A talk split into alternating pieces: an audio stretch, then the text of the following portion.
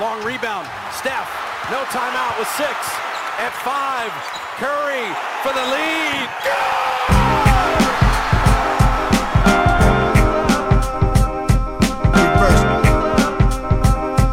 Reverse.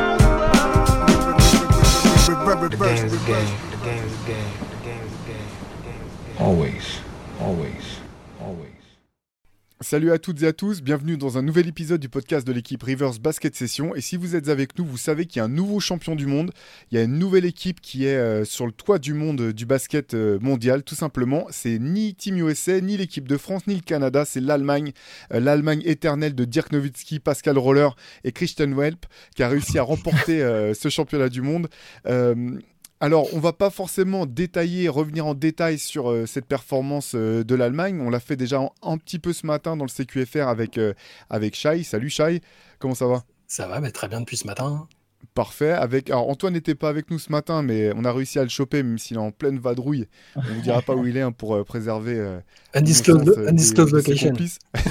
exactement. Donc on va pas revenir en détail sur, cette belle victoire de l'Allemagne. On va pas non plus revenir sur l'équipe de France. On en a déjà beaucoup parlé. On aura, on a 12 mois quasiment maintenant pour continuer à, en parler de, ce qu'il faudra changer pour euh, d'ici aux, Jeux Olympiques. Par contre, on a eu envie de voilà de parler de Team USA parce qu'effectivement, Team USA, comme vous le savez, finit quatrième, euh, termine par trois défaites euh, lors de, ce championnat de cette Coupe du Monde. Donc ça fait forcément désordre toujours quand, quand Team USA ne remporte pas une compétition internationale. Aux États-Unis, c'est déjà beaucoup d'experts ou de joueurs ou d'analystes ont leur, avis sur, la question. Euh, ça parle simplement de roster, ça dit qu'il n'y avait pas les stars, ça dit ceci, ça dit cela. Certains pointent du doigt Steve Kerr. Il y a certainement du vrai dans tout ça. Nous, on a eu envie de se poser la question. Bah, tout d'abord, d'essayer de voir ce qui n'a pas fonctionné, qu'est-ce qui explique cet échec de USA cette année, et aussi de se projeter forcément vers 2024. On sait qu'aux États-Unis, euh, la Coupe du Monde, ça les intéresse pas, des masses, que le championnat des Amériques les intéresse pas du tout. Ils voient ça simplement comme un championnat de qualificatif pour, euh, les, grandes, euh, les grandes compétitions qui suivent. Ce qui les intéresse, c'est les Jeux Olympiques. Ça sera à Paris, donc buzz énorme aux États-Unis. Euh, on est- les gens adorent Paris, la France, ou du moins l'idée de la France et l'idée de Paris. Euh, donc les stars auront envie de venir, que ce soit pour aller au magasin Vuitton ou pour euh, essayer de récolter une breloque. On verra quelles stars seront là. Bref, on a envie de faire le, les, euh, voilà, faire le point sur, sur Team USA. Première question tout d'abord, Chai et Antoine, c'est vrai que cette équipe, la, la sélection qui a perdu à cette Coupe du Monde, euh, au début, quand on a vu les rosters, on s'est, on, le roster, on s'est dit bah, ça va être très faible. Finalement, on s'est dit bah, finalement c'est pas si mal. Mhm. Après, on s'est dit bah, ils peuvent peut-être aller au bout et finalement ils terminent quatrième. Avec un petit peu de recul, euh, qu'est-ce que vous pensez de, bah, de, du ré- de ce résultat, quatrième à la Coupe du Monde pour cette équipe de Team USA cette année? Surprise, pas surprise Euh, Quel est votre sentiment? Mais t- t'avais raison quand tu disais que c'était un peu euh, que ça avait été fluctuant l'impression qu'on avait de Team USA parce que quand on en a parlé euh, avant la Coupe du Monde, quand on a vu euh, l'annonce de, de l'équipe, on s'était dit bon bah c'est sûr il y a c'est clairement pas la meilleure équipe qu'ils pouvaient envoyer. C'est pas euh, enfin il n'y a pas un manque de talent. hein. Il y avait il y a du talent, il y a des jeunes joueurs talentueux, euh, il y a des All Stars même. Il y avait il y a deux euh, Defensive Player of the Year. Enfin c'est quand même solide. Et par contre bah, on se disait aussi que c'était, il y avait quand même une ouverture, une très belle fenêtre de tir pour les Bleus. Donc c'est qu'on n'attendait pas forcément la médaille d'or pour les Américains. Euh, donc l'impression était d'abord euh, de se dire que bah, il n'y avait pas de superstar et donc ils gagneraient sans doute pas. Je pense que texto on a dû prononcer cette phrase-là parce que historiquement quand ils n'ont pas de superstar ils gagnent pas. Mais là aussi comme tu le disais tout à l'heure, petit à petit on se disait bon bah dès qu'ils commencent à jouer un peu sérieux, dès qu'Anthony Edwards commence à montrer qu'il a le potentiel pour être une superstar à NBA, il y a peu d'équipes qui peuvent tenir la cadence. Donc on s'est dit, il y a peut-être moyen que, que peut-être ils gagnent l'or, euh, ou en tout cas une médaille.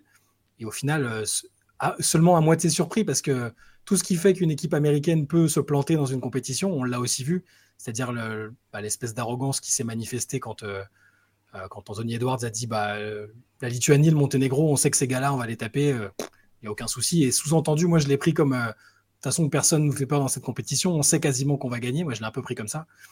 Euh, donc, il y a tout, tout, tout, le manque d'intensité parfois, de sérieux dans les matchs, le recours euh, un peu abusif à- au jeu en ISO, tout ça, à l'individualisme, fait que c'est pas une surprise finalement. Et, que bah, c'est décevant parce qu'il n'y a pas de médaille, mais c'est pas ultra surprenant de mon point de vue en tout cas.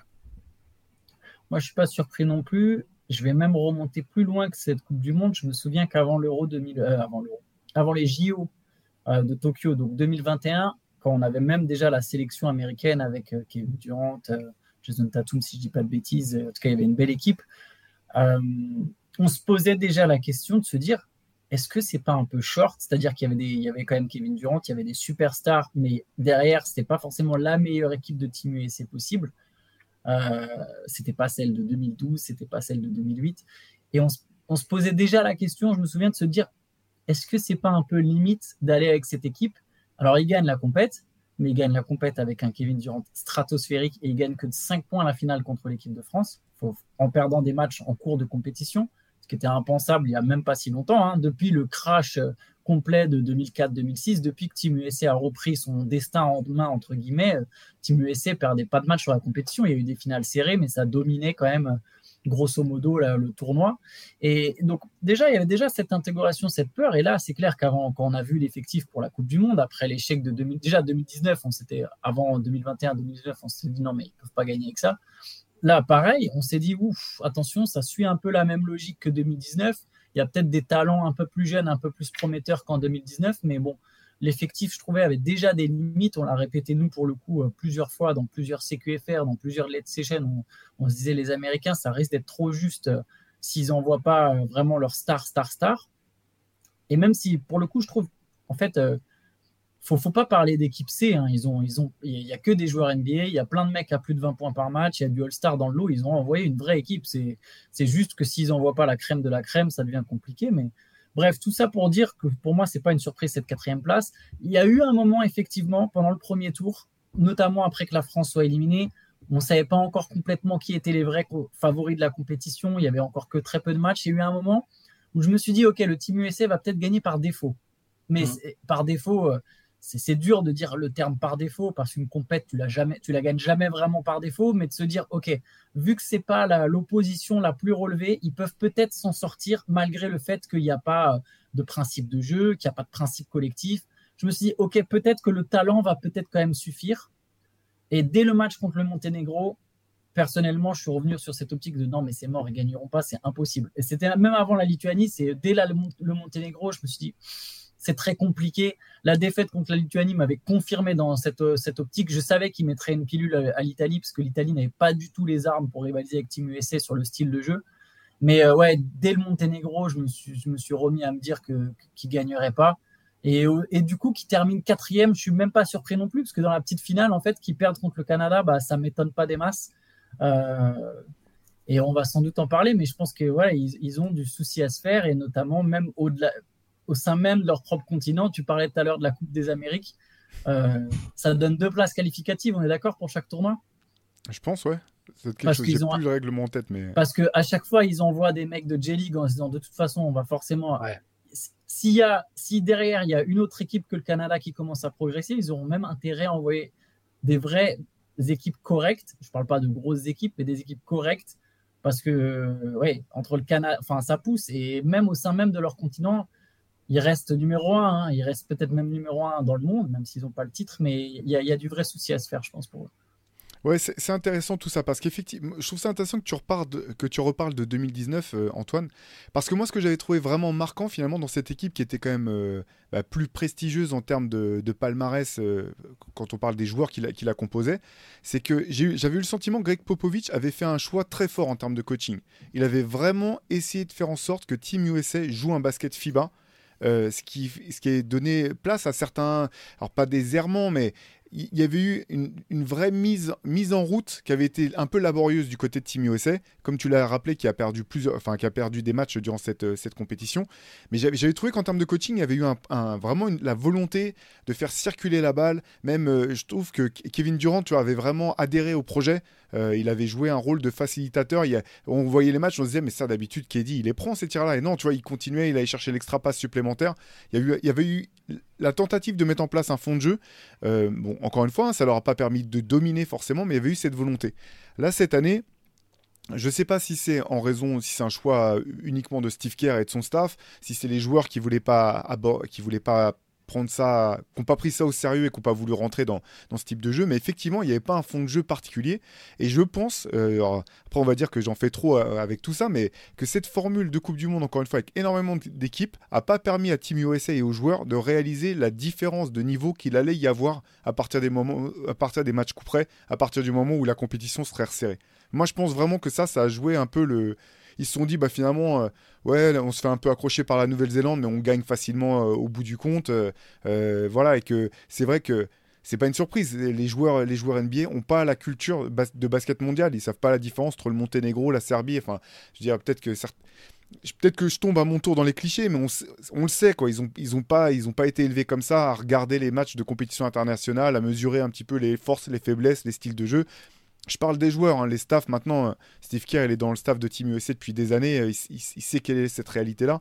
Mais, ça, c'est vraiment les choses qui sont intéressantes parce que comme on en parlait ce matin dans, le CQFR avec Shai, on s'est rendu compte que Team USA, dès que c'était dur, le jeu se basait uniquement sur des individualités. La fin du match contre le contre le contre contre l'Allemagne, bah finalement, c'est Jalen Brunson qui permet à l'équipe de, survivre un petit peu. Après, c'est Anthony Edwards, mais c'est que des actions de rupture. Il n'y a pas de il n'y a pas un fond de jeu de, avec du liant, il n'y a pas vraiment. Euh, tu vois, même à un moment, c'est Jaren Jackson qui prend un tir, tu dis, mais pourquoi tu prends ce tir-là euh, Tu essaies de sauver la patrie tout seul.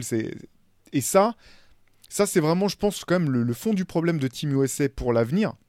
Parce qu'on on se dit, bah, même en 2019, avec des Kevin Durant et compagnie, ça n'avait pas suffi. Pour... 2021, pardon, 2021. Je me suis trompé tout à l'heure, bien sûr, sur, sur le, les, Jeux Olympiques. 2021, ça leur avait pas permis de archi-dominer la compétition, de rouler sur tout le monde. Donc je pense que là, ils ont un an pour se poser la question, effectivement, du roster, et là, on va pouvoir y revenir euh, plus en détail. Comment, comment, construire le roster, mais aussi, je pense, quand même, de l'identité de jeu. L'autre chose aussi que je voulais, que je voulais souligner, c'est je pense que les joueurs NBA sont habitués au rythme des matchs NBA, ce qui est, logique, et que tous n'ont pas percuté qu'il y a 8 minutes de moins dans un match, et quand tu as un écart qui commence à se créer, c'est pas la même pour revenir au score en fait, que t'as pas les temps morts joueurs pour arrêter le temps, que les coachs ont moins de temps mort pour arrêter le jeu, pour changer la dynamique. Il y a des moments, bah, tu peux peut-être que ton coach il va un temps mort, mais ça joue, donc tu peux pas le prendre quand tu veux euh, si, si t'as pas l'occasion de, le prendre au bon moment et pendant ce temps-là le, le chrono s'égrène. Toutes ces choses-là, je pense, sont voilà, c'est, ça demande un, apprentissage et je pense que ces joueurs-là, en tout cas ceux qui, qui, formaient euh, cette équipe-là, en ont fait, en ont fait les frais. Mais ça veut dire, ça veut dire que c'est, enfin là, de, la manière dont tu expliques les choses, ça veut dire que c'est rédhibitoire parce que Steve Kerr l'a lui-même dit, c'est quasi impossible d'avoir des joueurs sur la durée euh, pour, pour qui travaillent sur, euh, avant une compétition et donc qui, crée le fond de jeu dont tu parlais et les habitudes au jeu FIBA, à moins de prendre bah, les mêmes joueurs qui ont, joué la compétition, mais tu ne vas pas reprendre la même équipe qui a, fini quatrième ou celle qui a fini, euh, je sais même plus combien, septième, je crois, en 2019. Donc il n'y aura jamais euh, cette dynamique collective qui permet de, faire des performances, à moins de bah, soit de, prendre que des joueurs d'une même équipe, et encore, enfin, tu vas pas prendre que les Warriors, que les Lakers, que tu vois, euh, ou, alors, bah, l'autre solution, c'est d'envoyer que des monstres individuels en espérant que qu'il y ait une osmose à un moment. Mais c'est pour ça qu'ils me paraissent franchement coincés entre deux, solutions. Et le, format des compétitions FIBA euh, fait que c'est.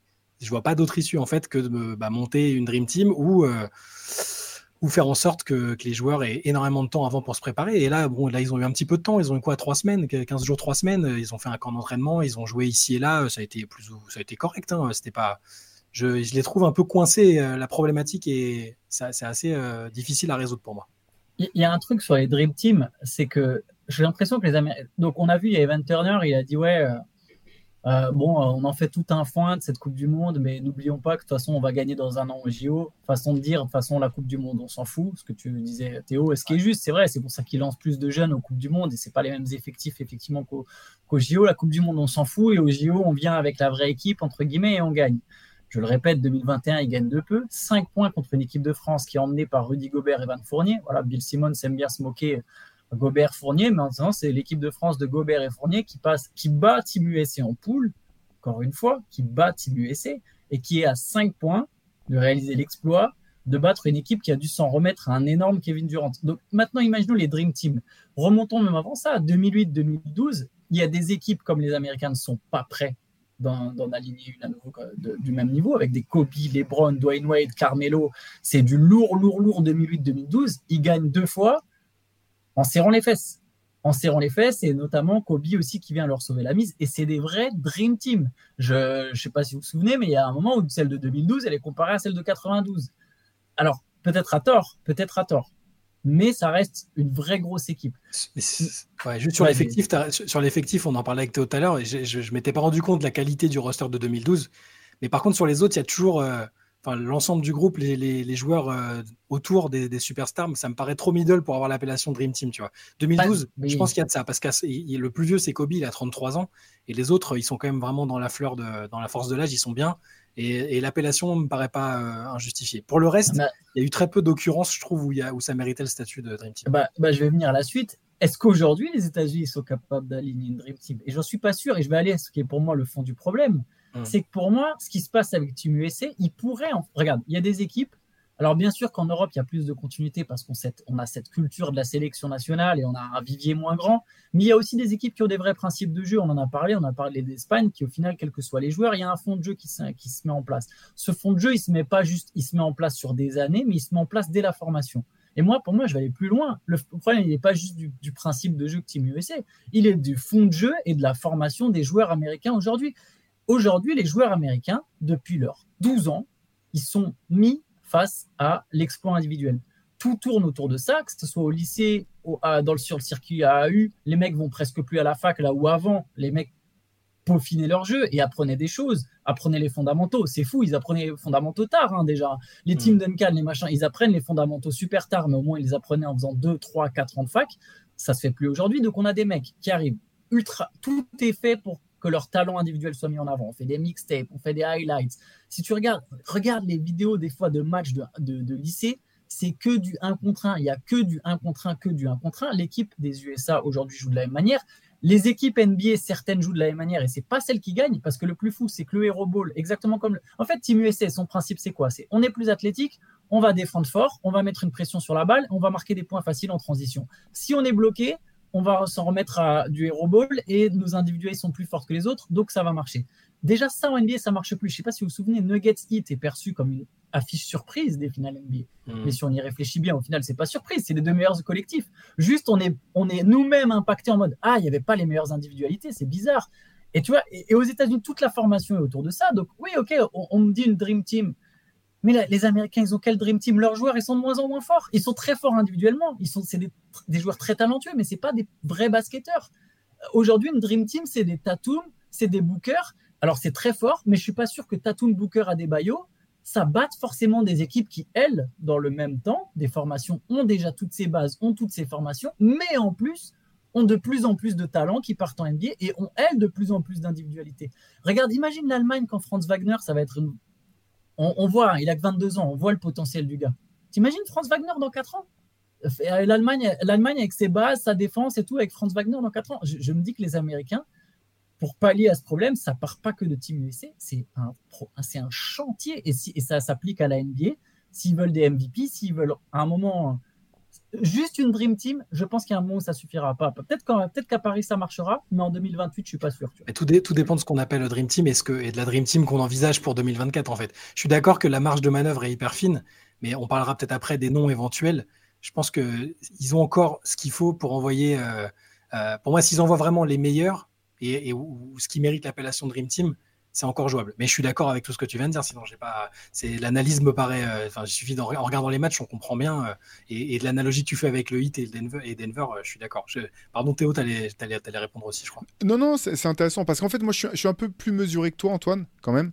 Et, pour répondre à ta question tout à l'heure, Chai, quand tu disais, bah, est-ce que c'est est -ce c'est mort en fait Je pense pas que ce soit mort pour, pour Team USA en fait. Je pense simplement qu'effectivement, dans la construction même de l'équipe, il faut qu'il y ait un changement et ça peut pas être ni comme cet été, ni simplement prendre les meilleures individualités. Je pense qu'il faut vraiment que Team USA construise un, roster qui est pour but d'être équilibré en termes de, qualité, de, niveau de jeu, mais en termes de complémentarité, et qui ait une hiérarchie très forte. Parce qu'en fait, même en 2012, on s'est rendu compte que bah, les, les joueurs, ces stars-là, avaient vraiment adhéré au projet de, de Coach K et avaient vraiment accepté de mettre alors leur ego entre guillemets dans la poche.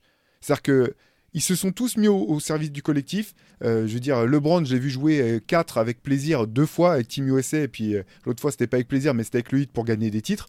Il jouait 4 en animant le jeu très bien. Kobe avait accepté son rôle de venir, et il savait que tu sentais que. Je trouvais que tu, sentais que Coach K le tenait avec une espèce de. Alors, c'est un peu abusé de dire avec une bride, mais qu'il avait un peu peur du moment où Kobe allait en faire trop. Il, le faisait jouer vraiment avec parcimonie, en fait, pour se servir de son espèce de killer instinct. Mais tu vois, sans le laisser prendre euh, l'hégémonie sur l'ensemble du jeu. Tu avais Chris Paul qui jouait vraiment comme un comme Chris Paul, mais encore plus meneur-distributeur qu'il ne l'est euh, dans, dans, ses équipes respectives. C'est-à-dire qu'il y avait, pour moi, il y avait vraiment une hiérarchie quand même dans le jeu, avec paradoxalement toutes ces superstars qui avaient accepté un rôle bien défini que leur avait donné le coach. Et c'est là-dessus que je pense que Team USA peut encore quand même réussir, parce que finalement, les meilleurs, les meilleurs des meilleurs c'est des joueurs qui sont suffisamment intelligents pour pouvoir s'adapter dans une certaine mesure. On en parlait ce matin avec Shai des problèmes de Brandon Ingram, qui a jamais trouvé son rythme ni sa place dans cette équipe. Euh, a, priori, ou du moins, ça a du sens d'imaginer que c'est parce que justement, pour une fois, on lui a demandé de jouer un rôle qui n'était pas celui qui joue depuis qu'il a 13 piges, où c'est juste la star à qui on donne les ballons, et on dit vas-y, bah, joue ton un contre un, et puis on va s'organiser autour. Et donc je pense que vraiment dans la construction de l'équipe, et une fois que le, le roster aura été établi dans la distribution des rôles par le coaching staff, il faut que les soit, très clair, justement parce que Team USA, là, tu as raison, Shai aura jamais l'occasion de rattraper bah, la cohésion que des équipes nationales dont euh, la plupart des mecs jouent ensemble depuis qu'ils sont jeunes, parfois en club même. Tu vois, ça, ça, ils pourront jamais le retrouver. Du coup, ça doit passer par des choses plus claires de ce point de vue-là, je pense. Mais est-ce qu'on rejoint pas justement ce souci de formation? Parce que moi, je suis d'accord. Moi, je pense pas que les, je pense que les Américains, ils, ils peuvent encore, évidemment, ça reste la, je l'ai dit à un moment, je dis, ça reste la meilleure équipe du monde c'est l'équipe qui a les meilleurs talents. Euh, je pense que c'est pas une Coupe du Monde qui va faire dénigrer la NBA ou qui, tu vois, qui doit tout remettre en question. La NBA reste le meilleur championnat et ces mecs-là individuellement restent les meilleurs joueurs.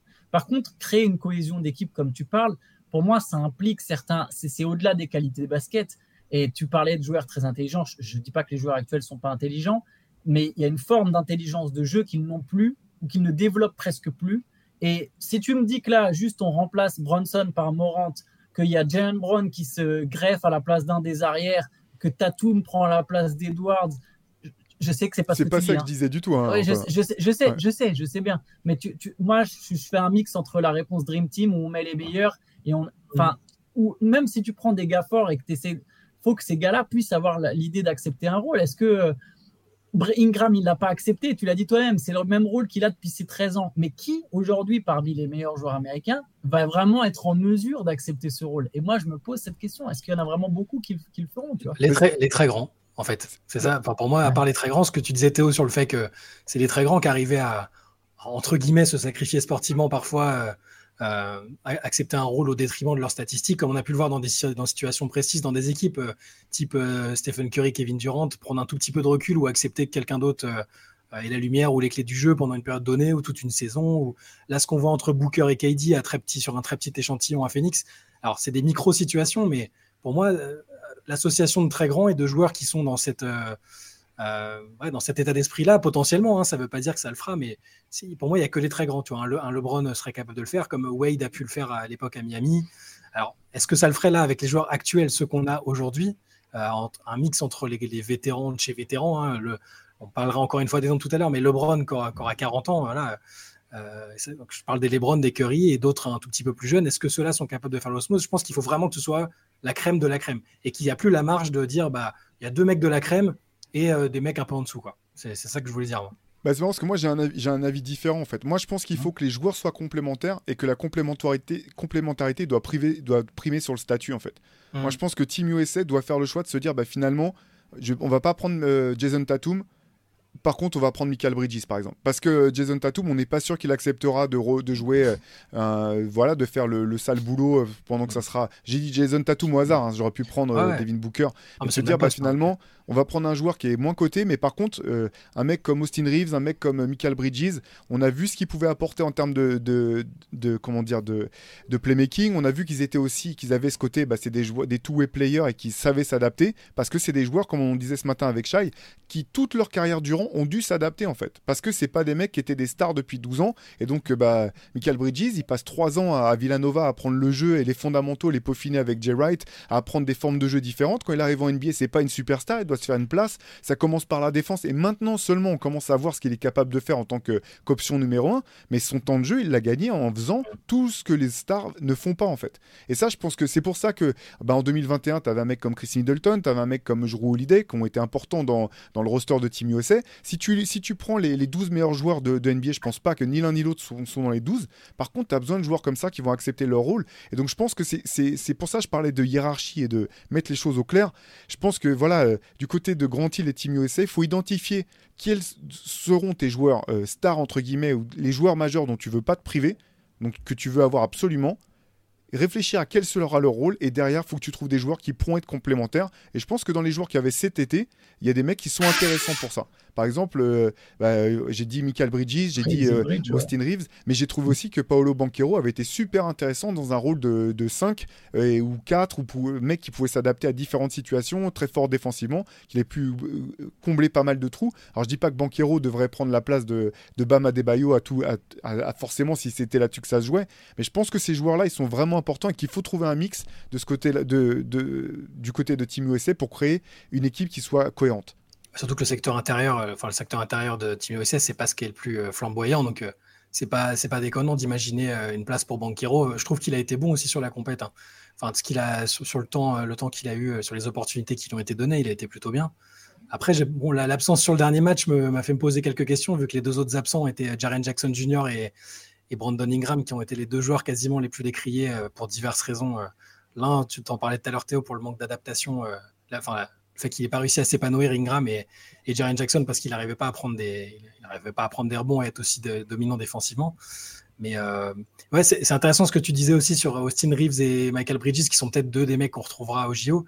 C'est ouais. ce côté, euh, ils, voilà, ce que, et c'est ce que, ce que disait aussi Antoine sur la formation, c'est deux mecs qu'on ont non seulement un peu, un peu trimé entre guillemets, ça n'a jamais été il faudrait que j'aille vérifier, mais je crois pas que Michael Bridges ait été euh, numéro un parmi les lycéens. Euh, et, et, après, il a fait ce cursus sur plusieurs années. C'est sûr, voilà, sûr, que non, sinon il n'aurait pas, ouais, pas, été à Villanova. Ouais. Ben ouais, voilà. Il aurait été à Kentucky ou à. Voilà, Austin Reeves, pareil, il a bourlingué aussi. Et ils ont eu ces. Ils, ils, sont partis un peu du bas, ils ont connu euh, différents types de situations et de rôles, ce que, ce que vous disiez justement. Donc, euh, après, je, oui, ça peut être deux joueurs que je vois pour la, dans, dans une équipe euh, transformée pour l'année prochaine, mais je ne sais pas si c'est le choix que feront les, que, que, fera, la direction avec Grand Hill parce que j'ai l'impression que là ils sont un peu échaudés ils, se sont dit bon euh, on va va plus prendre le moindre risque et si on peut envoyer tout ce qui est de plus lourd euh, même sans que ce soit forcément le plus adapté euh, au, jeu FIBA on va envoyer ce qui est le plus lourd c'est l'impression que j'ai hein. après c'est en écoutant les réactions les, énormes critiques sur Steve Kerr sur la, gestion sur les, les, joueurs individuellement c'est plus l'impression que j'ai mais je suis d'accord, peut-être que le mieux, ce serait de faire un mix entre des très très gros joueurs qui font la différence individuellement quand il y a besoin, et des mecs dont on a vu qu'ils étaient adaptés au jeu FIBA, Michael Bridges et Austin Reeves, je les ai trouvés excellents pendant la compète.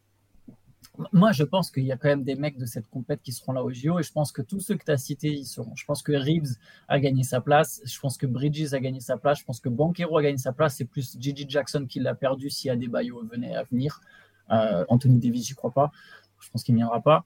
Euh, donc je, voilà, je serais, ces trois-là, je serais pas surpris qu'on les retrouve. Peut-être un quatrième, que ce soit Liberton ou quelque chose. Il y aura peut-être quatre, quatre mecs sur les douze qui étaient Anthony là. Anthony Edwards peut-être. Anthony Edwards, si Anthony Edwards parce qu'ils le voudront peut-être en tant que star. Donc il y aura peut-être quatre, cinq mecs. Et, et, voilà. Et soit en gros, soit deux tiers, soit la moitié de l'effectif qui change pour des noms un peu plus prestigieux. Euh, moi, je suis d'accord avec vous. Ça, euh, si on si on reste sur 2024, effectivement, tu fais une équipe un peu mieux pensée avec des, des, individualités un peu plus fortes, mais le style de jeu restera le même. On sait que la force mmh. de Team USA, ça sera quand même de défendre fort, de courir vite et de compter sur des trucs individuels. Mais c'est pour ça que je dis, ça peut encore suffire de prendre les meilleurs talents et peut-être de faire une équipe un poil plus complémentaire, mais combien de temps? Très sincèrement, si, si on réfléchit bien, je me dis, avec la tendance qu'on est en train de prendre, si tu regardes les, les vrais winners en NBA, les, les vrais mecs qui font gagner leur équipe, soit c'est des stars. Regarde les derniers champions. 2000, euh, les Warriors, c'est Stephen Curry. C'est l'équipe de Stephen Curry, c'est quand même une autre époque. Curry qui lui justement est allé longtemps à la fac. C'est pas une star comme les autres aux États-Unis. Tu vois, des LeBron James, ils en ont un tous les 50 ans, tu vois, ou tous les 30 ans. Ensuite, as quand même, avant, c'était les Bucks, une équipe super collective avec Yanis, une superstar européenne. Et là, maintenant, c'est les Nuggets, une équipe, super, euh, une, super, une équipe collective avec une superstar européenne. Et, les, et, on voit bien les MVP. On se demande à chaque fois, mais qui sera le, premier, le prochain MVP américain? Et en plus, le MVP, c'est juste un trophée individuel. C'est un truc qui est censé être taillé pour eux, tu vois. C'est un trophée individuel. Mais maintenant, si je te demande, demain, à part Booker et Tatum, quel, prochaine, quel prochain américain qui va mener une équipe au titre? Quel est le, euh, je vous pose la question, quel est le prochain Américain qui en NBA va mener son équipe au titre? Sincèrement, tu as, une idée? Je pense qu'on n'est même pas sur la prochaine draft, je pense qu'on est sur un on n'est même pas encore le mec. Stephen Curry. Parmi les jeunes gars draftés récemment, quel Américain t'arrive à le voir mener une franchise au titre en tant que franchise player? Non, non, c'est vrai. Je... je me dis, ok, pour Paris, ça peut suffire. Oui, c'est une bonne méthode de se dire, on va créer des équipes complémentaires. Mais je me dis à un moment, sur la durée, il va falloir aussi qu'ils revoient la, la, formation et leur, de leurs joueurs. C'est pour ça, c'est pour ça que. Ouais, c'est pour ça, pardon. C'est juste pour ça que je, moi, depuis le début, là, je m'en tiens à Paris, à Paris 2024 parce que euh, pour, pour du court terme, parce que après, par contre, je suis d'accord, ça va être un chantier terrible parce que là, on peut, là, on parle d'une utopie hein, où, je, où je vous envoie une dream team. Euh, euh, LeBron, euh, Curry, KD. Mais derrière, là, pour le coup, c'est vraiment leur dernière compète, enfin, sauf euh, de grosses surprises, mais ce serait leur dernière compète. Et, derrière, je suis d'accord, je sais pas, ce sera un mix de joueurs. voilà, c'est un, ouais, ça, c'est que ça. Bon, ça après on verra, mais hein, ils peuvent envoyer un mix de All-Star, de joueurs type, type Booker, type Tatum, voilà. Mais là, je suis d'accord qu'après, ça suffira pas, ça suffira plus et qu'il faudra commencer à travailler différemment. Mais je, ce que je veux dire, c'est que la révolution, pour moi, elle, peut intervenir après les JO. Ça peut être un dernier baroud pour certains, certains des joueurs, euh, des très très grands noms, de ceux qui méritent euh, de faire partie d'une équipe qu'on peut appeler Dream Team éventuellement, même juste en termes de statut, hein, pas en termes de forcément de niveau de jeu à l'instant T. Euh, mais c'est après le chantier, il sera, il sera faramineux. Moi, je pense quand même qu'on sous-estime quand même le vivier de talent américain au bout du compte dans un petit peu. Et tu vois, tout à l'heure, Antoine, tu disais, tu parlais de l'Allemagne. Alors, je suis d'accord, l'Allemagne, j'adore Franz Wagner. Je pense qu'il va être euh, vraiment un joueur énorme.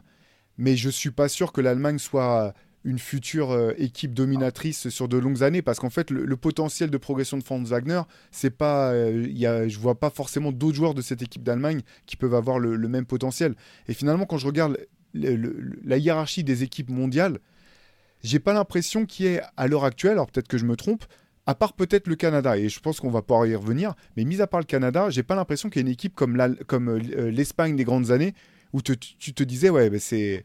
Il y a, que cette équipe-là qui peut rivaliser avec Team USA. Team USA, elle doit faire quasiment baser toute sa préparation sur l'Espagne parce que l'Espagne, c'est vraiment monstrueux.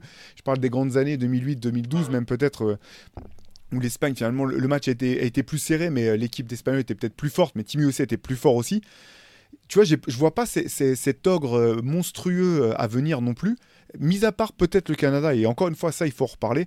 Parce que ce que je trouve intéressant du côté du Canada, c'est qu'effectivement, comme tu le disais dans, le papier que tu as fait aujourd'hui, Antoine, qui est sur, euh, sur Basket Session, là, autour de, voilà, des, des grands chantiers euh, de, de Team USA, tu parles du, Canada, et c'est vrai que, bah, voilà, il y a quoi, 7 ou 8 joueurs qui sont euh, des joueurs NBA. Mais ce qui est intéressant, c'est qu'il y avait cette hiérarchie, en fait. Tu savais qui devait faire quoi dans le jeu. C'était pas des stars, hein. il n'y a, que Shake qui est, une star dans cette équipe, et RJ, Barrett dans une, voilà, dans une moindre mesure, je pense. Mais il y a, vraiment, finalement, euh, ça fonctionnait parce que chacun, chacun avait son rôle.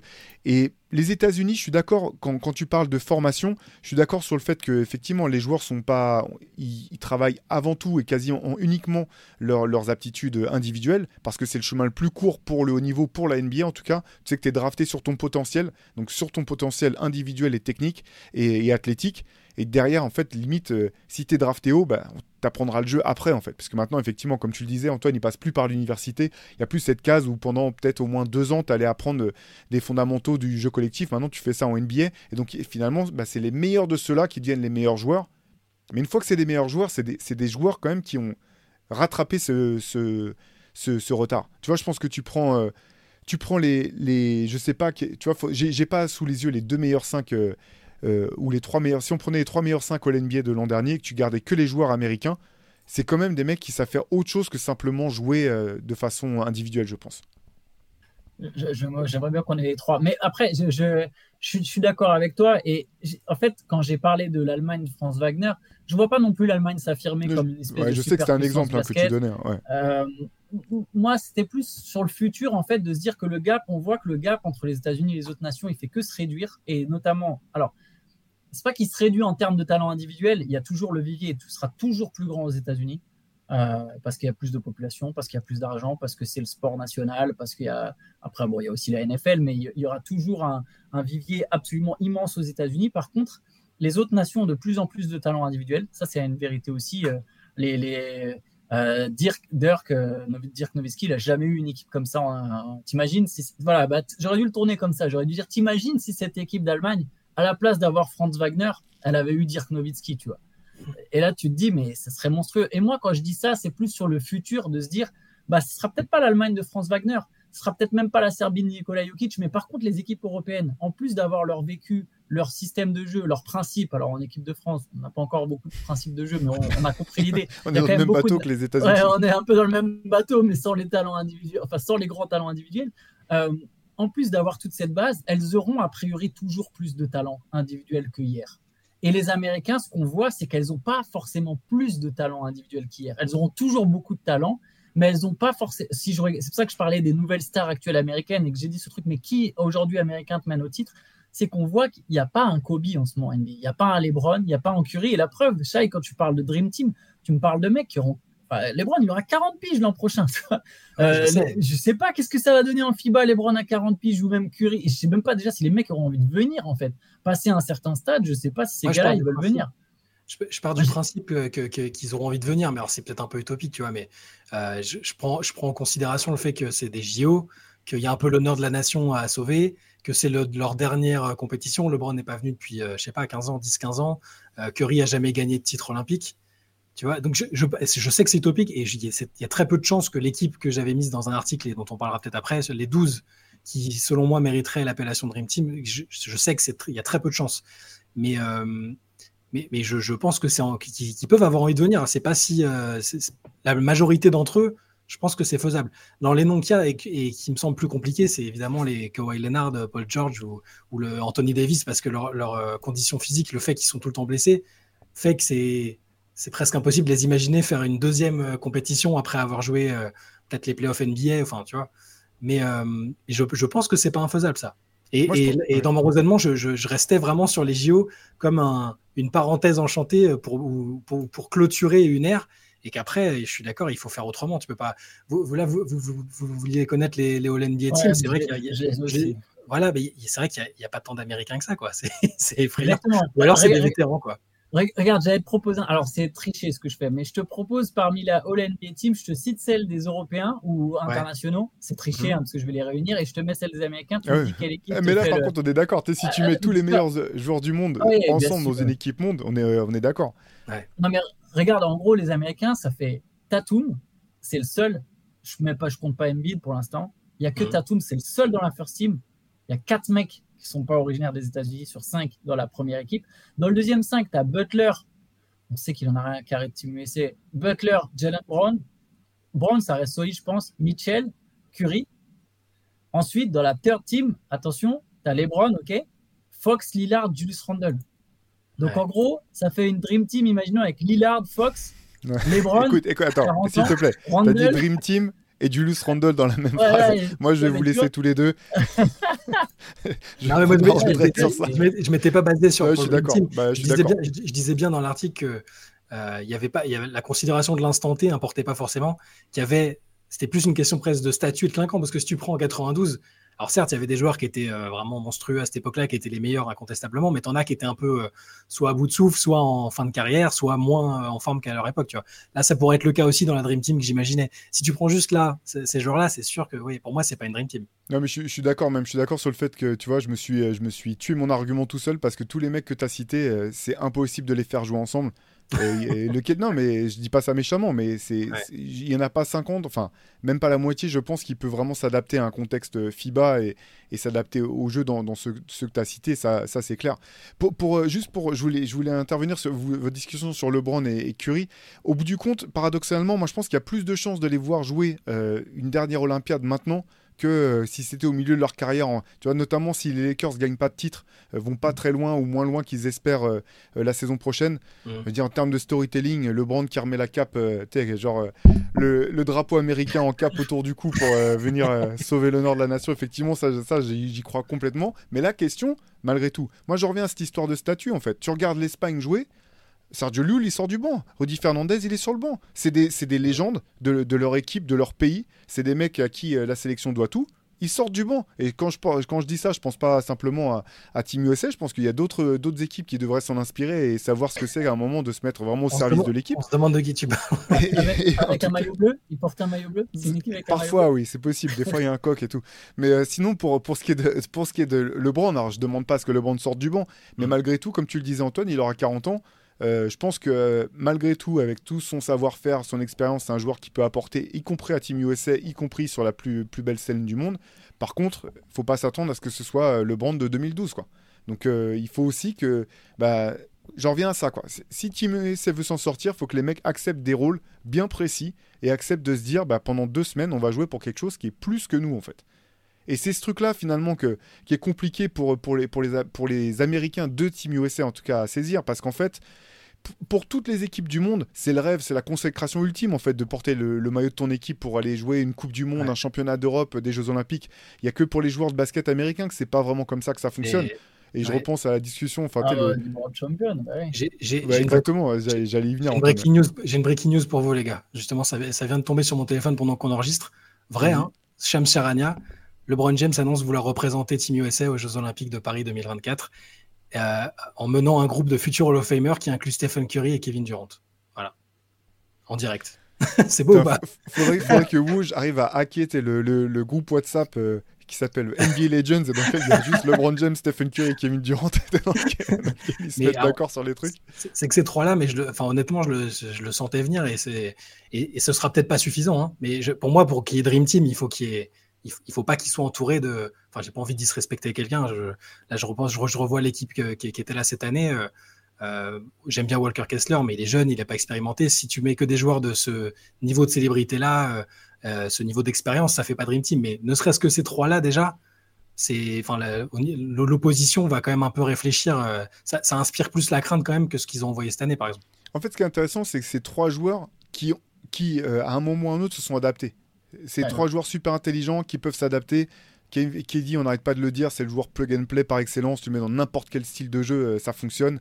Et ça joue des deux côtés du terrain. Curry, il peut jouer avec le ballon, sans le ballon. Il peut shooter, il peut faire jouer. Sa présence, euh, rien que sa présence sur le terrain fixe toute la défense. Si, si, si ça c'est vrai, si vraiment ils partent là-dessus et qu'ils s'y tiennent, déjà ça donne pour moi une ossature hein, et euh, ça, ça, te donne déjà un cap pour Team USA. Derrière, tu te dis, bon, bah, on va prendre les meilleurs qui peuvent être compatibles avec cela en fait. C'est ça. Booker Tatum. Tu rajoutes Booker Tatum, Adebayo, et là, tu as six joueurs. Booker Tatum, Adebayo, Reeves, Banquero. Euh, Bridges. Du coup, je sais pas, sais pas à quel point Bridges, je sais pas à quel point Edwards, Burton pour le côté meneur euh, traditionnel. Euh, éventuellement Edwards, même si lui pour le coup il sera barré par Tatum Durant, mais bon, tu peux, tu peux toujours prendre Edwards en disant ça me fait un mec de plus qui est en mode e-check. tu as juste ça, je, ça m'est égal qui tu rajoutes euh, les deux derniers que tu mets, je crois que l'on est à 10. Tu, mets, tu peux même prendre un universitaire si tu veux. Et là, effectivement, je pense qu'effectivement, les, les, JO de 2024, ils peuvent aller chercher euh, sans, sans euh, je n'irai pas jusqu'à dire sans trop de problèmes, mais tu as, effectivement une vraie équipe. Mais, attends, mais là, on, est, on est le 11 septembre. Voilà, on est le 11 septembre. Les États-Unis viennent de perdre la Coupe du Monde, ça fait un choc. C'est un jour très spécial là-bas pour plein d'autres raisons, évidemment. On est sur un truc on va voir qui va aller loin en playoff et qui tiendra encore son engagement de Paris 2024. Moi, je pense que ces trois-là, s'ils ne sont pas blessés, ils le feront, hein, honnêtement. Et je pense, pour, aller plus loin, du coup, tu, dis, si tu commences à imaginer un peu les joueurs qu'il y a autour, je pense vraiment que ces trois-là, vu leur notoriété, le leadership et le fait qu'ils sont un peu adulés euh, dans, des, des, voilà, dans des proportions différentes, hein, c'est un peu des modèles pour plein de joueurs actuels. Je, je, me, je pense qu'il y a vraiment un scénario où tu as d'autres très grands joueurs peut-être un peu inférieurs en termes de notoriété d'accomplissement qui vont, qui vont vouloir les suivre et que c'est pas sûr que même Michael Bridges, dont je pense pourtant qu'il aurait vraiment sa place, des, joueurs comme ça, je sais même pas si, si tout le monde décide d'y aller, s'il y a une espèce d'union sacrée, euh, on y va tous les gars. C'est ça. Bah, je, vais, je vais revenir sur l'article que j'ai écrit il y a C'était au début de la compète peut-être? Attends, j'essaie de regarder. 1er septembre, bon, c'était il y a une dizaine de jours, ok? J'ai pris vraiment, c'est-à-dire, je précise bien que c'était pas la meilleure équipe sur le papier, c'est-à-dire que c'est pas les joueurs au sommet de leur, de leur art. Euh, ils, y seraient, ils y seraient pas si on prenait juste les plus compétitifs, les moins blessés, tout ça. Mais en gros, j'étais parti sur en meneur Curry, donc qui sera euh, possiblement. J'avais mis Devin Booker parce qu'il peut jouer, c'est un tout garde maintenant. Hein. On voit à Phoenix il mène le jeu, ok. Après, sur le troisième meneur, j'imagine que s'il y a LeBron et tout, euh, ils vont essayer, il va peut-être vouloir aussi, ils vont peut-être vouloir des joueurs qu'ils aiment bien. Ça peut être un Kyrie Irving. Moi, j'avais mis Damian Lillard. Je sais qu'en FIBA, c'est pas idéal. Il a, il a, il a pas resplendi quand il est venu. et après, il y a ce qu'on a dit. Donc, j'ai mis LeBron James, Kevin Durant. j'ai mis Jason Tatum parce que bon, il aura 26 ans. Il sera logiquement encore un peu meilleur que ce qu'il a été et, et, ce sera quasiment le plus jeune de l'effectif. Tu parlais tout à l'heure de Jimmy Butler en mode, je suis sûr qu'il voudra pas venir. Je suis pas aussi sûr que toi, moi. Je, hmm. je, je, pense pareil, toujours dans cette idée. Il s'en fout de la Coupe du Monde, clairement. Les, les compétitions euh, annexes, je pense qu'il s'en fout. Mais euh, il a jamais. Euh, enfin, il, a été au JO 2016, mais le statut de Butler, entre-temps, il a changé. Et je pense que ça lui déplaira pas d'être considéré, de, de, faire partie des superstars, parce que c'était pas le cas en 2016. Il est venu en joueur de complément, tu vois. Hmm. et après, c'est là où c'est plus compliqué. Et on en avait déjà parlé ensemble. Je sais que vous étiez pas spécialement d'accord, mais je pensais aux deux Clippers parce que bon, ils sont blessés euh, les trois quarts de l'année, mais je me dis que sur une saison où ils vont probablement pas aller en finale, où ils auront du temps de repos, où leur rôle dans l'équipe sera moins important. S'ils jouent 15 minutes, c'est bien, et du coup, c'est pour moi, je trouve que c'est jouable. Mais, mais Kawhi et Paul George, en termes de notoriété de ce qu'ils sont capables de faire sur un terrain, du fait que Kawhi, j'ai retrouvé un article d'il y a moins d'un an où il disait que ça l'intéressait de jouer les JO parce qu'il les avait jamais fait et qu'il a même jamais participé à une compétition FIBA. Bah, Kawhi, 15 minutes, bon, on sait qu'il est capable d'être role-player, Kawhi honnêtement. Hein. Enfin, il, a fait être le meilleur joueur de Team USA. Ça, peut, ça, peut, aussi être le meilleur joueur de Team USA. Enfin, c'est un joueur, je pense que ça, dans sa mentalité, il est capable de le faire. Et Paul George, bah, c'est sa vie d'être euh, numéro 1 bis presque. Enfin, c'est devenu. Euh, et il est capable de le faire, euh, évidemment. Et pour terminer avec les Bigs, bah, Anthony Davis n'est pas très fiable, on le sait, mais je pense qu'il a, un, il a un passé olympique aussi. LeBron sera là, je, je, je, je pense capable d'accepter de, de, venir s'il est en état de le faire. J'ai mis Bama Debayo parce que je pense que c'est le plus adapté. Il a un côté à la fois, c'est l'un des meilleurs bigs américains, peut-être le meilleur big euh, dans un rôle un peu défensif, mais qui sait faire d'autres choses, playmaking, tout ça. Et, j'avais ajouté Draymond Green parce que, je sais pas, il faut toujours un gueulard, un grognard dans, dans une équipe un peu Dream Team. Euh, il, faut un expérimenté, un mec fort en défense. Et, je vois, pas trouvé énormément d'autres personnes à l'intérieur. On pouvait penser à Zion peut-être, hein, mais c'est pareil, j'ai du mal à l'imaginer. Euh, venir ou être euh, en, condition pour venir. Donc voilà, ça ressemblait à peu près à ça, moi, ce que j'imaginais qu'il méritait l'appellation Dream Team, pas juste une très belle équipe. Hein. Parce que, en fait, c'est deux choses différentes, je pense, entre qu'est-ce, que, qu'est-ce qui serait une Dream Team et qu'est-ce qui serait la meilleure équipe pour pouvoir gagner les Jeux Olympiques? Moi, je partais Dream Team.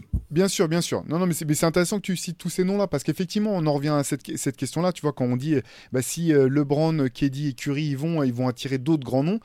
Mais moi, moi, je continue de penser que c'est pas la meilleure solution pour Team USA mm. pour gagner les Jeux Olympiques. Et que tu vois, un mec comme Michael, par exemple, Jalen Brown, que j'adore par, par exemple, mm-hmm. j'aime beaucoup Jalen Brown. Dans un contexte Team USA, si tu as déjà Tatum, euh, que tu as déjà LeBron, Curry et Booker, mais je préfère avoir Michael Bridges que Jalen Brown en fait.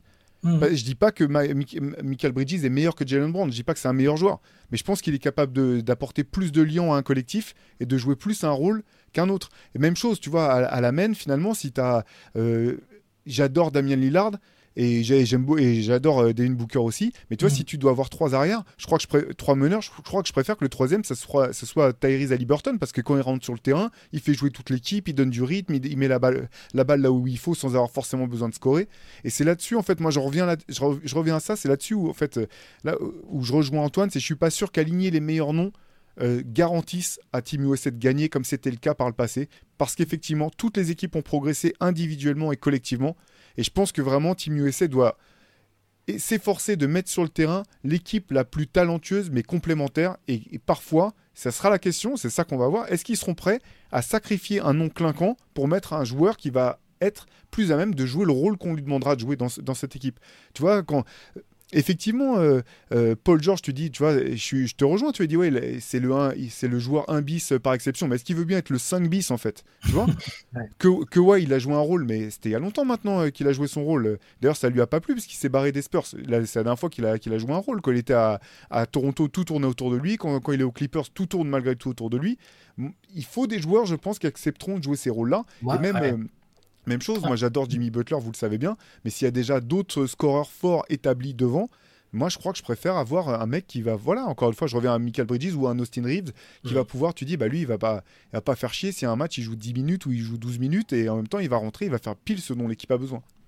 Après, cela dit, la liste que tu as, j'avoue que la liste que tu as énoncée, elle est quand même assez impressionnante. Si, Mais- si c'est ça. Mais bon, il y a beaucoup de mecs. euh, Mais tu crois je- que ça fonctionne? Tu crois que ça fonctionne Antoine, tout, cette liste? Moi, je pense que ça fonctionne. hein. Cette liste-là en spécifiquement. Par contre, cette tactique de mettre que les superstars après, une fois qu'une après ces JO, ça marchera plus parce que il y aura plus des, des mecs transcendants type LeBron, Curry. Et c'est là qu'on en revient au problème évoqué au départ. hein. Moi, je pense, je parle vraiment spécifiquement des JO. Je pense que là, cette équipe-là, avec des mecs, c'est c'est même pas des Hall of Famers. Je veux dire, c'est des, top 10 all-time quasiment. Euh, tu prends les trois qu'on a cités qui vont a priori, qui ont l'intention de venir. C'est du, c'est du top 15, top 20 all-time déjà. C'est encore, je vais, je vais large. hein. Euh, mais sinon, en fait, je, suis d'accord avec ce que, vous dites, c'est-à-dire que c'est pas la meilleure solution. Il gagnerait peut-être même euh, mieux, euh, avec plus de marge, en faisant les choix que tu évoquais, Théo. Mais je pense que là, vu la dynamique, tu sais comment ils sont. Enfin, c'est les Américains en termes d'orgueil. De, ils vont, je pense, vouloir. euh, et les joueurs, ces joueurs-là en particulier, hein, LeBron notamment, dire bah, j'ai été au cœur d'une Dream Team. Euh, ils vont envoyer des émissaires à droite à gauche, des figures marquantes, aller voir tel ou tel joueur qui serait un peu hésitant. Typiquement, un Butler serait hésitant, je suis d'accord, un Kawhi, peut-être même un Paul George.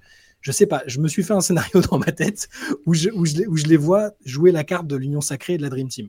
Est-ce que ce sera le cas? Je suis pas sûr. Est-ce que ce serait la meilleure solution? Certainement pas, mais je pense que ça leur garantirait, et je, suis peut-être trop euh, optimiste pour eux, hein, je pense que ça leur garantirait encore une victoire de prestige, pas plus. Ouais, non, mais j'arrive à voir ton scénario. hein. J'arrive à Mm. le capter, de se dire, bon, allez, là, ça fait deux Coupes du Monde qu'on se fait torcher. Ça commence à parler mal sur nous. Il y a quand même Schroeder qui. Comment ça euh, C'est une équipe menée par Schroeder qui gagne, tu vois. J'arrive à capter le délire de se dire, oh, oh, oh, oh, quoi, calmos, tu vois, on remet les pendules à l'heure. Je pense que ça serait qu'un pansement sur une plaie énorme. Euh, gagner une... Parce qu'au final, que si les Américains, ils envoient cette équipe et qu'ils gagnent, bah, en fait, tu te dis juste que c'est normal, quoi. Tu vois, et il faut voir comment ils gagnent, tu vois. Et Mm. t'imagines LeBron, il... t'imagines par contre le séisme s'ils y vont et ils perdent? Ah ouais, bah là, ça, là, là, si- LeBron il y va et qu'il gagne pas, ouais, aux Jeux Olympiques ouais, aux Jeux Olympiques, tu vois. ah, il- Enfin bref. Mais, mais moi, je suis, en fait, je suis d'accord avec vous, parce que je suis d'accord avec. Pour moi, ta liste, j'arrive à voir le scénario. Est-ce que ça, tu vois, tu m'as demandé, Théo, est-ce que je pense que ça marcherait? Je, je, je sais pas. Je- euh, j'arrive pas à savoir, mais je me dis qu'il y a tellement de talent qu'effectivement, bon, ça, ça peut quand même. euh, faudrait qu'il y ait une sacrée, euh, je sais pas, faudrait que les Serbes ils aient une équipe de malades et qu'ils sachent comment jouer avec Jokic. Sinon, effectivement, j'ai du mal à voir exactement qui les battrait. Mais, mais, sur, mais par contre, je suis aussi d'accord avec Théo. Je me dis, tu, tu prends la base que tu as citée là, sur les 12 noms, tu en gardes 7 ou 8 et tu mets 4 autres mecs autour et euh, ça peut être peut-être encore plus efficace. Ma- maintenant, voilà. Et il y a un autre truc aussi, et ça rejoint ce que disait Rudiger. Rudiger, il dit, ouais, la différence, et tu en as parlé Théo, c'est les autres équipes, elles viennent. Les gars, c'est des morts de faim. Nous, on envoie des mecs qui ont été choisis. Euh, et il y a un truc avec les Américains, et je pense que Brandon Ingram est le symbole même de ça, c'est que les gars, ils viennent en vacances, en fait. Ils sont pas payés par Team USA, tu vois.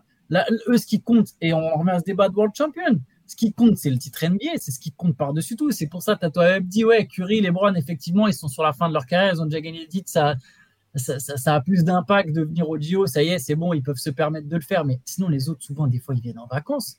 Et, et combien de temps encore les Américains, ils pourront. se- Enfin, tu vois, donc Paris, ouais, ça va peut-être en attirer certains, mais c'est pour qu'il y ait la moitié de l'équipe. Genre Butler, il vient parce qu'il veut aller au Parc des Princes. Euh, tu vois, euh, euh, genre, euh, Butler, on sait pourquoi il est venu à Rio. Hein. Ah, vous inquiétez pas, lui et DeAndre Jordan, ils ont bien profité ça de Rio. On n'a pas de doute. Là, je veux dire, euh, beaucoup de monde, beaucoup de monde sont au cou- enfin, il y a beaucoup de monde qui est au courant de, voilà, de ce que faisait DeAndre Jordan et Jimmy Butler à Rio. Euh, qui viennent à Paris, ouais, euh, pour la Tour Eiffel, c'est cool. Mais en fait, les Américains, ils peuvent pas se permettre de venir en vacances. Ingram, Ingram, il est venu en vacances. Ingram, il est venu en vacances, littéralement, là, aux Philippines. Et c'est sans doute pas le seul, tu vois. Faut qu'il y ait des mecs un peu en mission aussi. Et je, je, je- c'est une mission, ça, peut être une mission. Tu sais comment ils vont, ils vont présenter le truc Leur mission d'ordre d'intérêt national. Et euh, ah, tu sais, à l'époque de la Dream Team, euh, alors c'était un contexte très différent, mais ils étaient allés voir individuellement les mecs dans leur environnement, euh, les convaincre un à un presque. de qu'il fallait représenter au mieux. Enfin, je, les imagine totalement faire ça avec les mecs dont on a parlé. Butler à Paris, tu l'as dit, la connexion qu'il a avec Paris, elle existe et ils vont trouver des trucs pour chacun des joueurs, même que White, Paul George, je pense. Après, est-ce que ce sera exactement les 12 que j'ai dit? Je pense pas, parce que c'est utopique pour plein de raisons. Mais, euh, mais je pense qu'on sera pas loin d'un truc où l'appellation sera Dream Team. Après, on ne sera peut-être pas tous d'accord sur est-ce que ça, leur, ça, suffira à gagner. Moi, je pense que si, parce que bah, pour des raisons qu'on a évoquées aussi, hein, en termes de niveau individuel, certes, c'est des vétérans, ils auront 40, 36, 34, 35. Mais bon, ils n'auront pas tout cet âge-là déjà. Hein, les bookers et tout, Tatum, ils seront encore bien. Mais surtout, c'est des joueurs tellement à part qui sont encore au-dessus du lot à, cet âge-là. Et, et s'il y a un minimum de ouais, d'allant collectif, d'osmose qui serait, et je pense que ça peut se faire, bah, je ne les vois pas perdre sur ces JO-là, encore une fois.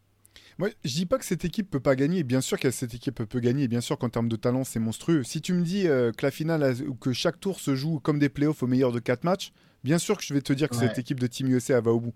Par contre, c'est des voilà, compétition internationale, tu perds un match, tu perds le mauvais match, tu dégages en fait.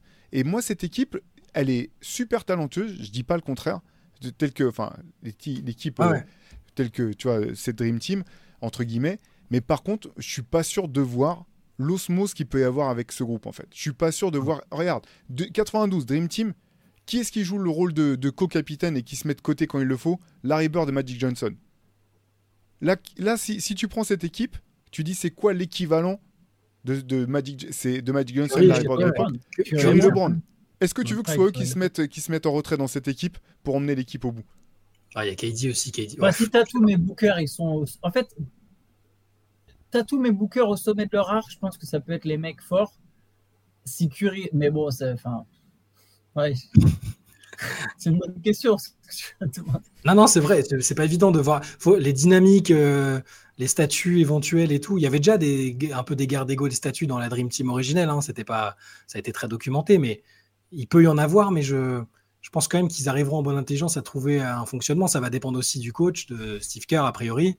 C'est plein de choses comme ça qui feront que, ça marchera ou pas. Mais par contre, pour revenir sur ce que tu as dit, Théo, là, si c'est bien l'équipe que j'ai envisagée ou euh, pas très loin, hein, à 2-3 noms près qui part, si ça ne gagne pas, même s'ils ont 40 piges, 36 piges, ce sera un séisme comme on n'en a jamais vu euh, dans les compétitions internationales de basket, parce qu'il y a déjà eu des grosses déceptions avec Team USA, mais là, ce serait sans précédent vu les noms qui partiraient. Après, de toute façon, ça sera jamais cette équipe parce que de toute façon, euh, Kawhi, Paul George et Anthony Davis, pour qu'ils soient pas blessés à un moment de la saison prochaine et aptes à jouer euh, en compétition complète, euh, je veux dire, c'est tombé. C'est même pas, c'est même pas un alignement des planètes qu'il faut là. C'est, je sais pas, faut inventer un nouveau terme quoi. C'est, c'est plus, c'est plus dur que de, que de gagner l'euro million hein, d'avoir ces trois là. même juste ces deux là ensemble, même juste, même juste les deux keepers. mais c'est pour ça que mon scénario est un peu utopique. Mais j'ai essayé de me projeter dans un monde où il n'y a pas, où ils sont même juste aptes à être des role players, à avoir même un du lot de management, vu qu'ils aiment bien ça. Hein, mais même, même pour 15 minutes, euh, j'imaginais que c'était pas infaisable. Et tu crois ah, qu'un mec comme, que, comme. Pardon, excuse-moi, après je te laisse la parole, Antoine. Un mec comme Kawhi, par exemple, je suis curieux en fait de, de savoir. Vous, vous pensez que c'est le type de joueur qui peut accepter de venir l'été jouer 15 minutes par match? Bah, Pour jouer derrière LeBron, euh, Tatum et compagnie? dans ce qu'il a dit, sur la, volonté de vouloir participer au moins une fois au JO, j'ai l'impression qu'il est. S'il dit ça, c'est qu'il est capable de. C'est qu'il se pense capable. Euh, enfin, il est réaliste quand même. Il sait, il, connaît les statuts, euh, la hiérarchie des trucs. Même si ça a été il y a pas si longtemps que ça, peut-être le meilleur joueur de la ligue. Je, pense qu'il est capable. C'est peut-être naïf, mais j'ai l'impression que tous ceux que je t'ai cités là depuis tout à l'heure, limite, j'ai presque les, seuls doutes que je peux avoir en termes de d'ego, on va dire ça comme ça, mais c'est plus Tatum et Booker en fait. Et Booker a commencé à montrer que ça allait avec, euh, avec KD, qui est déjà bon, lui, un personnage particulier euh, en lui-même, mais j'ai l'impression que ça pourrait le faire, ouais. Moi, la vraie question que je me pose, c'est plutôt de savoir si Tatum, Durant, euh, Edwards, ils viennent déjà. Est-ce que même Grand Tilt sera intéressé de prendre euh, Kawhi Leonard, en fait? Bah, C'est ce que je veux dire. S'il y a déjà LeBron, Durant, Tatum. Bah, c'est sur la question de ça, si tu veux les plus grands noms, ou si tu veux créer un truc cohérent en fait. C'est ça, je pense. Là, mais au final, ils veulent, ce qu'ils appellent eux, plus grand nom, là, on a, et finalement, Chat, Chat, il y a beaucoup de parler de statut, mais eux, en fait, ça sera plus le meilleur joueur. Le statut retenu numéro un, ça sera le meilleur joueur, la meilleure individualité. est-ce que, enfin, Est-ce que s'il y a déjà Tatum, Brown, euh, Kevin Durant. Après, moi, honnêtement, hein, tu prends juste Curry, Kevin Durant, LeBron, tu rajoutes Booker, Tatum, je me dis qu'effectivement, c'est dur d'arrêter cette équipe, tu vois. C'est pour le player autour et ça En tout cas, pour 2024. Pour 2024, je me dis qu'effectivement, il y, y, a beaucoup de talent. Euh, à voir quelle sera la concurrence. Je suis un peu comme toi, Théo. Je vois pas une espèce de super euh, powerhouse euh, européenne pour l'instant qui arrivera, qui serait suffisamment prête à temps pour aller vraiment rivaliser avec cette équipe des États-Unis. Mais pour moi, moi, je vais, le problème, je le vois plus loin que 2024. Je le répète, pour moi, c'est juste, si c'était le cas, ce serait juste un pansement. Et, et, je vais parler un truc dont tu voulais parler. Je vais venir sur le Canada. Tu voulais qu'on parle un peu du Canada. Je me dis que sur, si, on, si on essaie de se projeter, ok, peut-être qu'en 2024, les Américains, ils vont gagner, ils vont avoir euh, les Curry, les Durant, les LeBron, tout ce que tu veux. Mais j'ai l'impression que le Canada a aussi un vivier plus petit et que c'est presque à son avantage d'avoir un vivier plus petit. C'est que déjà, les Canadiens il y a un style et un style de formation. De toute façon, ils sont formés aux États-Unis, donc il y a une formation similaire. Donc, aussi bien pour les points forts que pour les points faibles. Mais du coup, il y a aussi de plus en plus de super talents qui se développent. Euh, je pense que là, on, chez, il est en train d'ouvrir une autoroute au Canada pour le basket. Je pense que voilà, on a vu Sheldon Sharp, c'est peut-être un, c'est, un joueur qui a fort potentiel. Bénédicte Mathurin, des Canadiens qui seront draftés dans les trois premiers. Euh, je pense qu'il y en aura peut-être bientôt chaque année en tout cas une année sur deux. C'est pas c'est pas improbable que dans ou peut-être top 5, je vais élargir à top 5. C'est c'est pas improbable que bientôt dans le top 5 de chaque draft, il y ait le meilleur Canadien euh, de l'année, enfin le meilleur Canadien de la génération en question. Donc il y a un vivier qui se développe et eux la, différence entre guillemets, c'est que comme tu as dit, il y a déjà une hiérarchie. En plus leur locomotive, c'est un des meilleurs joueurs du monde. Il est peut-être même plus armé pour être MVP que certains des Américains qu'on a cités. Et, en plus en plus de ça, le fait que le vivier soit plus petit, tu as une continuité euh, qui est presque de fait. C'est qu'à partir du moment où ces mecs-là ils commencent à jouer ensemble, ça sera plus ou moins, contrairement aux États-Unis, ça peut être la même équipe sur chaque compète ou plus ou moins la même équipe. Et que du coup, tu as un, vécu collectif qui se crée, un vécu commun, euh, pas que sur le terrain, aussi en dehors, et que tu as une meilleure compréhension des règles, tu vois, qui est tout un truc, une continuité qui fait que tu peux être à la fois à cheval, tu peux être vraiment le juste milieu, entre guillemets, entre le, le pont entre Team USA et les équipes européennes. Alors sans doute un peu plus proche de Team USA quand même. Je pense que les ça restera des caractéristiques similaires à Team USA, mais tu peux avoir une armada qui là aussi peut vraiment mettre à mal euh, les Américains si les Américains ne euh, développent pas euh, des espèces de superstars absolues et qui restent sur la même logique sur le futur. Bah, je me dis, bah, les Canadiens, ils les ont déjà battus cette année, mais en fait, ils peuvent continuer à les battre compète après compète. Quoi. Mais je, suis complètement d'accord parce qu'en plus, c'est une équipe qui est jeune, en fait, cette équipe du Canada, et qui a vécu un truc très fort cette année, en fait. Parce qu'en fait, non seulement ils ont gagné, mais ils n'ont pas tout gagné. Donc c'est-à-dire que tu as, vu ce qui fonctionnait, tu as vu ce qu'il fallait faire pour gagner, et en même temps tu restes sur ta fin parce que tu dis ah, on aurait pu être champion du monde quand même. Je pense que c'est ce que dit le Canada quoi. Ils disent on est parti on est passé à un match de pouvoir euh, voilà, on aurait vraiment pu être champion du monde, faut qu'on revienne et qu'on se donne et en plus, c'était intéressant de voir que malgré tout Jamal Murray avait fait partie du camp d'entraînement euh, euh, du Canada même si voilà, on n'était pas du tout étonné de le voir déclarer forfait vu la longue saison que, Denver venait de signer, mais je me dis bah, finalement tu rajoutes Jamal Murray dans cette équipe t'es pas obligé de faire beaucoup de place en fait. Il, va, il va, il va trouver son fit euh, parfaitement. Ça leur donne un deuxième playmaker de, très haut niveau parce qu'ils ont déjà en fait tout le reste de joueurs de. Tu sais, comme moment on disait Brooklyn, bon. Brooklyn, ils ont, ils, ont, ils ont tout ce qu'il faut, il manque juste euh, les deux meilleurs joueurs en fait. Donc eux, ils ont déjà Shea, mais il y a la place pour un deuxième meilleur joueur en fait. Ils ont déjà tous les, tous les, tous les role players qui savent jouer ensemble à, à, perfection. Le jeu est basé sur une grosse défense et même si tu fais aussi revenir Wiggins, c'est aussi un mec qui a appris à jouer un rôle qui est avant tout un fort défenseur, donc qui va coller parfaitement avec déjà ce qui est, déjà en place aujourd'hui. Et je pense effectivement que, le Canada est vraiment flippant dans, de, quand, tu mets tous ces trucs bout à bout, parce que c'est une équipe qui est encore jeune pour pas avoir atteint le, son, summum. Je pense que vraiment l'avenir est, est, vraiment radieux pour, pour, le Canada. Les, surtout avec les scoreurs dont parlait Antoine, tu as du Shadon Sharp, du Bénédicte Mathurin euh, et, d'autres. Euh, voilà, c'est le plus gros vivier euh, hors américain maintenant. Euh, en, NBA. Et euh, ouais, ouais, je les vois, je les vois totalement devenir une équipe incontournable. Euh, mais, mais pour 2024, même j'essaie de prendre le meilleur scénario pour tout le monde, où, où, les joueurs majeurs sont tous volontaires pour venir et, sont tous aptes à participer. Je, je, maintiens que l'équipe que peut envoyer les États-Unis sera, sera supérieure, même si c'est un dernier baroud et que derrière c'est derrière, derrière c'est catastrophique et qu'il faut tout repartir et qu'ils vont ben, peut-être plus rien gagner pendant 10 ans. Quoi. Je, mais voilà, c'est ce que je pense en tout cas. C'est vraiment tout ce qu'on. ce qu'on appelle par supérieur parce qu'en fait, tu vois, je suis, je suis cette équipe du Canada. Imaginons que tu rajoutes euh, effectivement Jamal Murray et Andrew Wiggins, par exemple, pour dire- Brandon Clark. Tu peux mettre Voilà. Brandon Clark et, sur le et tu, aussi. et tu mets avoir voilà, un 12 mec joueurs comme, NBA. comme Mathurin ou Sharp, tu sais, en septième homme, tu dis il va rentrer défendre dur et puis il va, il va faire des interceptions et les mettre des dunks. En fait, je pense qu'il y, a- il y a quand même déjà un fond de jeu qui est en place qui, moi, me donnerait plus de. Je me, je- je- c'est- c'est- cette équipe-là, moi, je la verrais pouvoir taper une, une Dream Team, entre guillemets, composée uniquement des meilleurs talents améri- euh, américains, sans Mhm. se soucier de, de la cohérence et de la complémentarité, en fait. C'est très possible qu'on voit ça. hein. C'est un scénario Mhm. qui est tout à fait possible. hein. Parce que je vois à la fois les Canadiens se dire Eh, regardez les gars, il nous manquait un ou deux joueurs, venez, euh, venez jouer avec nous, c'était c'était cool quand même, vous avez vu. euh. Et en même temps, les Américains dire ah fuck, euh, on, on envoie, tout- on prend tous les gros noms, on fait une dream team et peu importe la cohésion et on y va. C'est un scénario qui pourrait très très bien se voir au JO à mon avis. ce sera un match très intéressant. Après, je pense effectivement, comme tu l'as dit tout à l'heure, si tu fais une série au meilleur des 4-5 matchs, je pense que les ouais, Américains, de toute façon, ils gagnent chaque compète. Là, là je reviens. à- Je tiens quand même un peu à nuancer mes propos parce que je veux pas que ça soit perçu comme non, mais les Américains, c'est fini, c'est plus au sommet du basket mondial. Je pense que les, si les championnats du monde, c'était effectivement comme des playoffs avec chaque série, les Américains gagnent chaque compète en fait. Tu les bats pas, euh, tu les bats, tu, les, tu peux les battre sur un match, sur deux matchs, tu les bats pas sur cinq matchs parce qu'ils apprennent à te connaître. Ils enfin, au bout d'un moment, ils finissent par euh, le, le talent fait la différence. Les, les Canadiens sur un match, oui, effectivement. euh, ce qui serait intéressant en plus, c'est que je pense que les Canadiens, ils auraient très faim de battre les États-Unis en fait. Peut-être plus que l'inverse. Après, il faudrait voir à quel niveau ils se jouent, tu vois.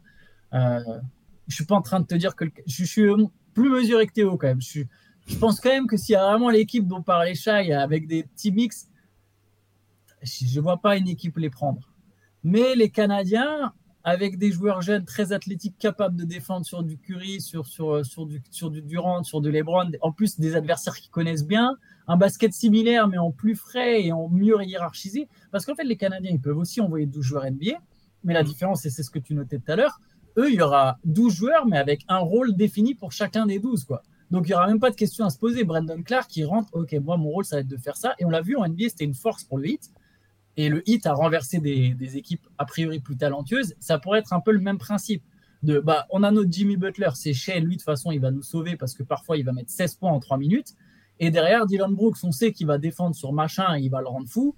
On sait que Nickel Alexander Walker, il va rentrer, il va mettre ses 4-3 points. On sait que Lou Dort, il va défendre sur machin, il va le rendre fou. Enfin, tu vois, il y a, pareil, si tu as Wiggins, Barrett, on sait que Barrett, dès que la pression sera trop surchée, bah voilà, c'est Barrett qui d'un coup, euh, il va se réveiller. Tu vas dire, ah oui, c'est vrai, il existe. Enfin voilà, il y a Kelly Oubre, il va martyriser des intérieurs plus forts que lui, juste parce qu'il est plus Parce malin, va plus provoquer vicieux. trois fautes, euh, Ouais, voilà. trois fautes fantômes en, en 27 Et- secondes. Olinik, oui, hein, tu veux dire, c'est ça? Oui, Kelly Olynyk. Donc je suis d'accord de dire que le Canada effectivement a, a des atouts. euh, et, et voilà, et encore une fois, j'insiste là-dessus, surtout sur le futur en fait. Surtout, je me dis que si on garde la même trend, s'il n'y a pas un espèce de, de- de virage qui est opéré, j'ai l'impression que le basket américain descend lentement quand les autres montent. euh, et qu'il y a un moment où la bascule risque de s'opérer, elle s'est peut-être même déjà opérée. Eh ben, on va, je vous propose qu'on s'arrête là-dessus parce que c'était vraiment intéressant de discuter de tout ça. N'hésitez pas à nous dire dans les commentaires ce que vous pensez de ce, dossier. Est-ce que vous pensez quand si euh, Team USA se contente entre guillemets d'envoyer les, les- les meilleurs, enfin les plus grands noms, les, les stars les plus les plus euh, identifiés, est-ce que ça peut suffire ou est-ce que vous voyez d'autres solutions? Euh, Nous, on sera intéressé d'avoir votre avis là-dessus. Euh, comme Shai vous le disait ce matin dans le CQFR, CQFR toute la semaine, late session demain soir. Euh, tout le reste de l'actualité, les débriefs, les analyses, vous les trouvez sur Basket Session. Et puis nous, on vous dit à très vite. Ciao Ciao